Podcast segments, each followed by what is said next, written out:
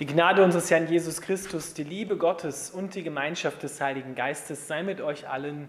Amen. Unser heutiger Predigtext steht bei Jesaja im fünften Kapitel.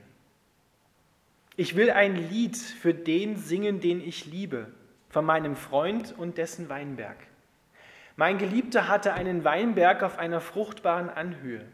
Er grub ihn um, säuberte ihn von Steinen und pflanzte edle Weinstöcke. In der Mitte errichtete er einen Turm. Er schlug eine Kälte in ihm aus. Dann wartete er auf Trauben, aber es wuchsen nur Herblinge. Nun, ihr Einwohner Jerusalems und Männer Judas, richtet doch zwischen mir und meinem Weinberg. Was hätte ich für meinen Weinberg noch mehr tun können, das ich nicht getan habe? Warum brachte mein Weinberg nur Herblinge hervor, obwohl ich mit Trauben rechnete? Ich sage euch, was ich mit meinem Weinberg mache. Ich werde seine Umzäunung entfernen und ihn der Verwüstung preisgeben. Ich reiße seine Mauer ein und lasse ihn zertrampeln. Ich will ihn vernichten. Er soll nicht mehr beschnitten und nicht mehr gejätet werden. Disteln und Dornen sollen ihn überwuchern, und ich will den Wolken befehlen, keinen Regen mehr auf ihn fallen zu lassen. Das Haus Israel ist der Weinberg des Herrn, des Allmächtigen. Die Männer Judas sind sein schöner Garten. Er erwartete Rechtsspruch, doch stattdessen bekam er Rechtsbruch. Er erwartete Gerechtigkeit, doch stattdessen bekam er Hilfeschreie. Lieber Vater im Himmel, wir bitten dich, dass du die Grenzen unserer Herzen weit steckst und wir bitten dich um Weisheit. Amen.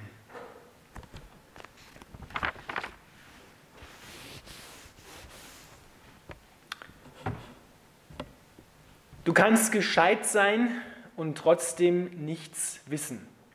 Du kannst sehr intelligent sein und trotzdem sehenden Auges in dein Verderben rennen. Ihr Lieben, damit, womit sich Gott hier beschäftigt, ist, dass das Volk Israel ihn nicht mehr kennt. Das Jesaja-Buch beginnt damit, dass Gott sagt: Ochse und Esel kennen die Krippe ihres Herrn, doch mein Volk kennt mich nicht mehr. Und er redet sie an, wohlgemerkt als Kinder, als Vater, der seine Kinder sucht und sie liebt. Und er sagt, gibt es denn sowas, dass die Kinder nichts mehr mit ihrem Vater zu tun haben wollen, dass sie ihn nicht mehr kennen? Die Gesellschaft damals in Israel, die war ungefähr so wie unsere Gesellschaft heute. Das verbindet uns ganz stark miteinander. Eine Gesellschaft, die sehr von Wissen, von Intelligenz, von Anhäufung von Wissen und Intelligenz und von Leistung geprägt war.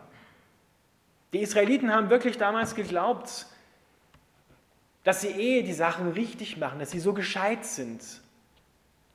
Sie haben einen großartigen Tempeldienst gehabt. Das hat so richtig gebrummt, das Geschäft. Und trotzdem sagt Gott im ersten Kapitel, ich kann eure Gottesdienste, eure Gesänge, ich formuliere es mal so, eure Kinderstunden nicht mehr ertragen. Tu weg, was ihr da an Gottesdienst macht. Ich habe mich schon längst ausgeklingt bei euch. Gott hat kein Problem damit, wenn Menschen intelligent sind. Aber wenn sie über ihre Intelligenz Gott vergessen und nicht mehr danach fragen, wer Gott ist und wie er handelt, dann hat er allerdings ein Problem damit. Und zwar, weil wir dann ziemliche Probleme bekommen. Gott sagt, mein Volk ist so gescheit, aber sie kennen mich nicht mehr. Und Gott, der will erkannt werden, und zwar mit dem Herzen erkannt werden.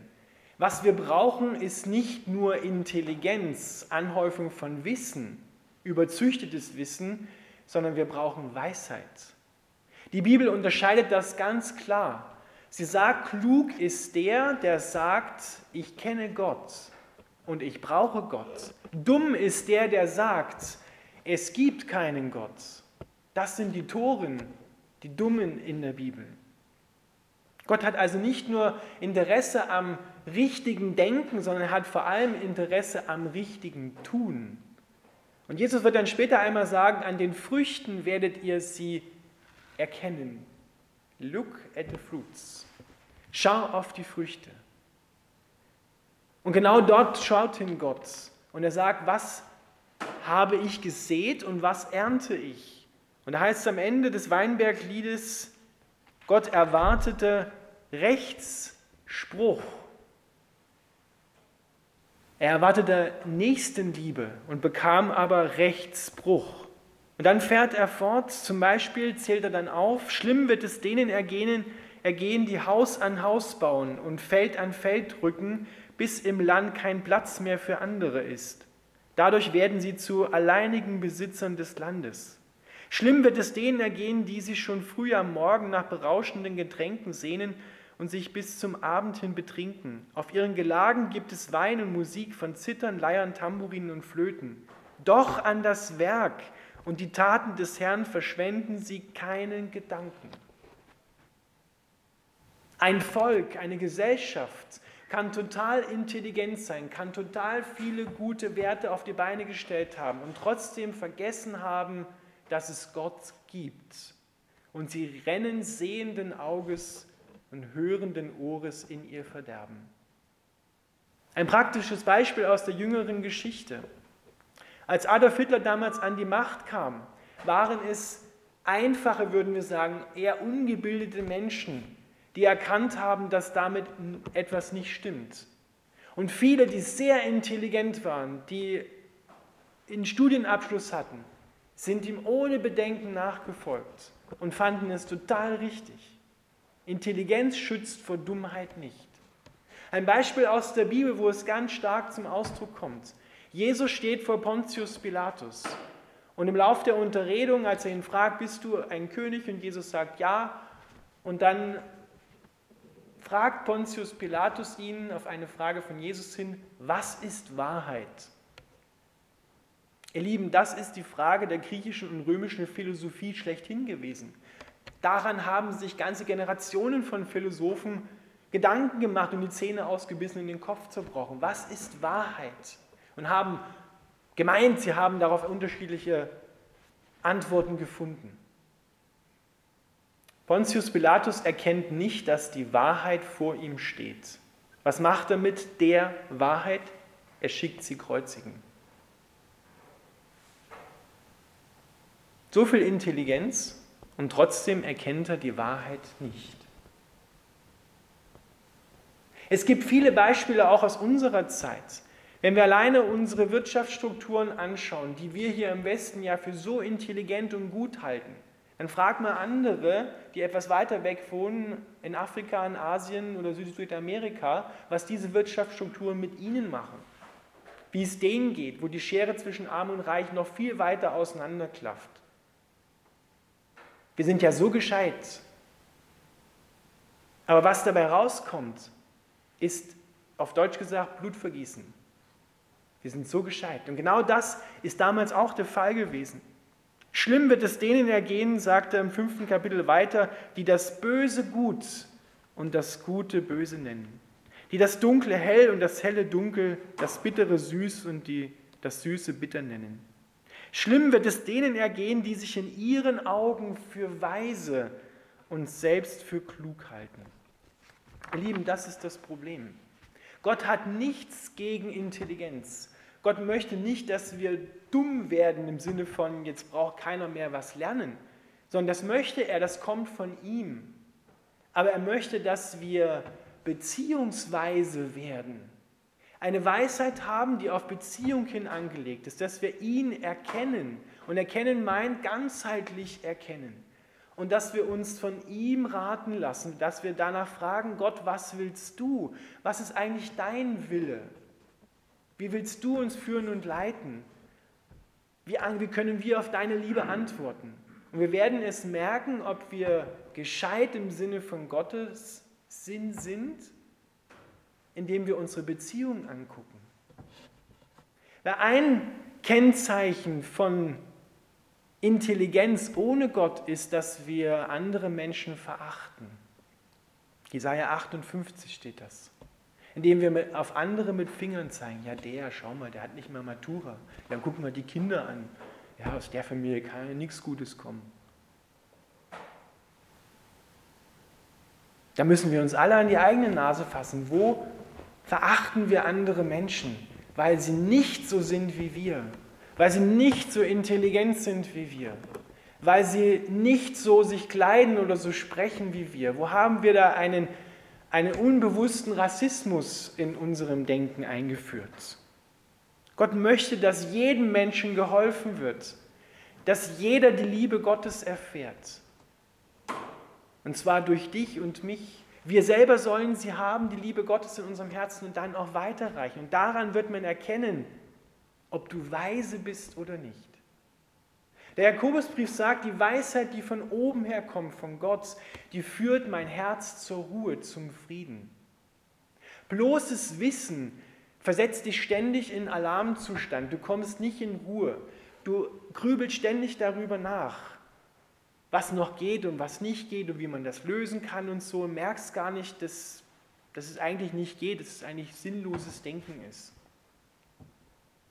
Weisheit bringt dich zur Ruhe, weil du weißt, Gott sorgt für dich. Weil du weißt, du kannst es bei ihm abladen. Gott sagt sogar in seinem Wort, er wird wundersam mit seinem Volk umgehen und wird viele Dinge tun, die wir nicht verstehen und nennt nicht alles Verschwörung, was dieses Volk Verschwörung nennt. Viele Dinge, die wir vielleicht gerade auch in diesen Tagen Verschwörung nennen, sollten wir mal bei Gott nachfragen, was er gerade tut. Er wird wundersam auch mit uns umgehen, damit wir ans Ende unseres gescheiten Denkens kommen, damit wir erkennen, wir wissen es nicht. Wir sind ratlos, wir sind machtlos. Und es hat mal jemand gesagt, Ratlosigkeit ist die beste Vorbedingung dafür, dass Gott mir sein Herz offenbaren kann. Nur müssen wir es zugeben und nicht sagen, so jetzt haben wir Gott aus den Augen verloren, jetzt verdoppeln wir unsere Kraft und machen genauso weiter, wie wir angefangen haben.